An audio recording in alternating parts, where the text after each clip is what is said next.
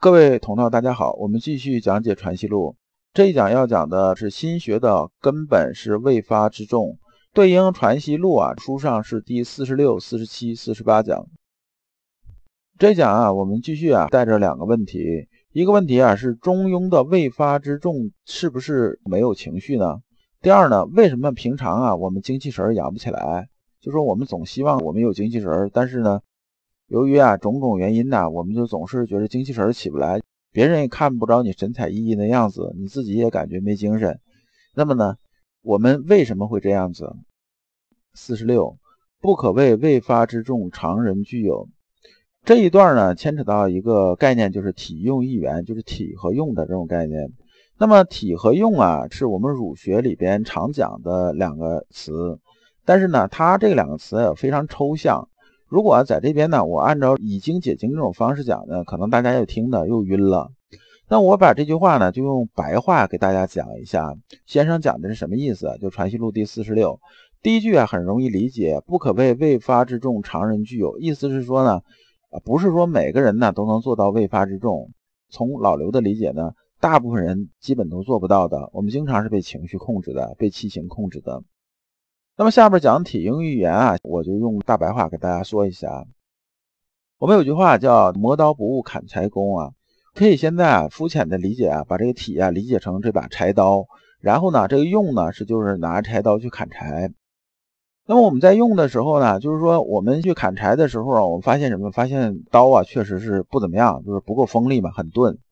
那我们怎么办呢？我们肯定又把这刀啊磨得锋利一点，然后去砍柴。等到砍一段时间呢，刀又钝了，然后我们再去磨，再去砍，只有这样啊，才能什么？才能很快的把这个工作做完，就把砍柴这工作做完。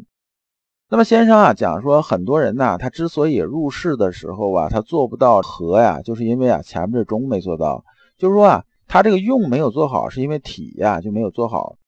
之所以啊我们砍柴现在砍的特别费劲的，就是因为我这把刀啊磨的不够锋利。没有实时的，它钝了我就去磨，钝了就去磨。没有可能我们砍钝了之后就不磨了，那它越砍越费劲，就这意思啊。先生讲的入世啊，就是讲的这意思，就是说呢，这里面讲我们不动的时候啊，这把刀没动的时候它是体，动的时候就是用。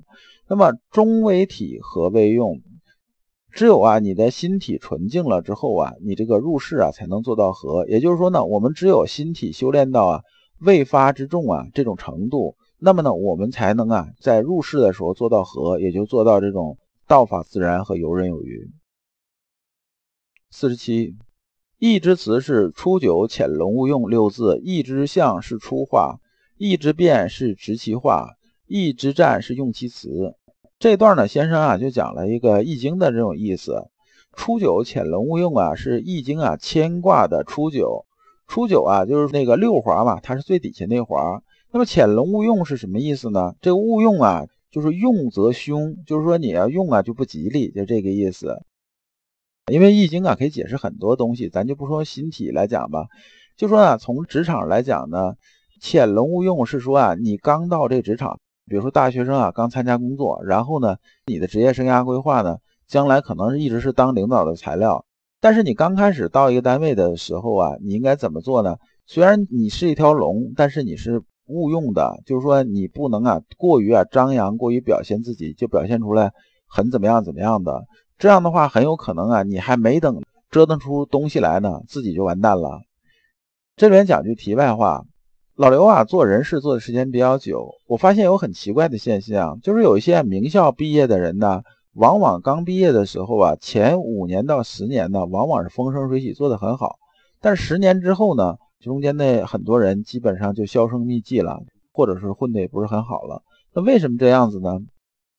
我后来发现是这样一个现象，就特别是对这种大企业或者国企，就是在里边一待啊，待很多年这种单位，年轻人刚出来的时候啊，不太懂得啊，就韬光养晦，也不太懂得潜龙勿用这种道理。那么刚刚下来的时候啊，我们接触的这种工作，就是上面安排你的工作呢，很有可能啊，这一工作如果任何一个工作都能切成十段的话，你刚开始接触的工作呢，基本上有这种八段到九段你自己都能做的，就有一两段是需要别人配合的。而这些名校毕业的，往往是智商是没有问题的，然后呢，能力相对来说也并不差，所以呢，他在做这件事情的时候，往往啊，他就能做的相对来说完成的会比较好，所以刚开始就比较容易风生水起。但是呢，在一个单位或者在一个行业，如果干到个五六年之后呢，你往往这时候啊，你也算一个熟手了，或者干脆当一个小主管了。那么呢，这时候呢，上边交给你的工作呢，往往是什么呢？需要啊，你中间协调啊，就主持的事情就比较多了。你需要不同的人呢，来帮你把这事情完成。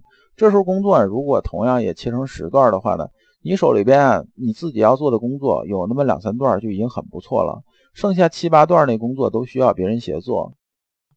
而这些啊好学校出来的时候啊，刚开始正因为风生水起啊，往往心里头有一种什么呢？有一种啊就是优越感，而这优越感呢表现出来是非常伤人的，因为你知道。很多人呢，可能混到四十几岁，他只是在别的部门当个主管，或者是做一个中枢职能啊性的这种工作。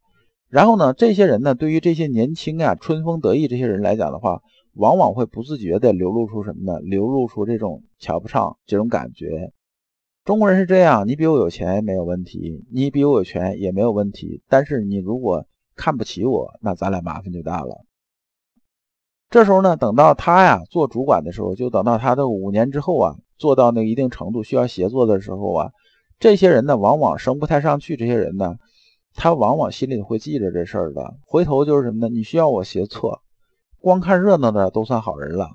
所以到后来之后，职场生涯做的就比较差。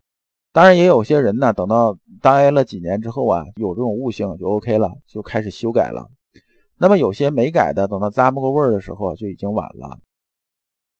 第四十八，业气是就常人说，学者能用功，则日间有事无事，皆是此气具发生处；圣人则不消说业气。那么这个业气是什么呢？业气啊，这个词啊，很多人都是第一次听见。夜是夜晚的夜，气是气息的气。夜气呢，指儒家说什么？儒家说啊，这夜气啊，是晚上静思啊所产生这种良知善念，就是夜气。夜气是对应啊朝气而言的。平常人来讲的话呢，就讲这个业气这东西，就是常人呢，因为白天呢忙忙碌碌啊，这事儿那事儿一大堆事儿，所以在白天的时候很难呢能把这个心呢沉静下来，等到晚上啊才能心呢稍微静一些，就产生业气，就是良知善念。但是呢，对于啊圣人来讲的话，圣人是不说这业气的事情的。为什么这么说呢？是因为啊圣人呢很注重啊。白天呢，在践行的时候啊，心里边时时刻刻存在着天理和善念，就是心里头始终存在着这种正气。也就是说，对于啊圣人来讲的话，每一分每一秒啊，我只要是在活着的时候呢，心里边呢这种正气始终是存在的，就是天理始终是在心里边，始终是处于一种啊未发之中这种中这种状态。那么呢，圣人呢就不再讲业气这个事情了。先生讲的是这个意思。我们这一讲啊到此结束，我们下一讲讲破除烦恼的根本之道。感谢诸君。老刘啊，一直相信修身之道在于互相印证，同道为鉴，共同进步，是我们修身的这种必由之路。如果啊诸位同道对老刘分享的内容比较感兴趣，愿意一起交流、聆听更多的分享，可以通过专辑介绍里面的联系方式联系老刘。今天的内容就到此结束，再次感谢诸君。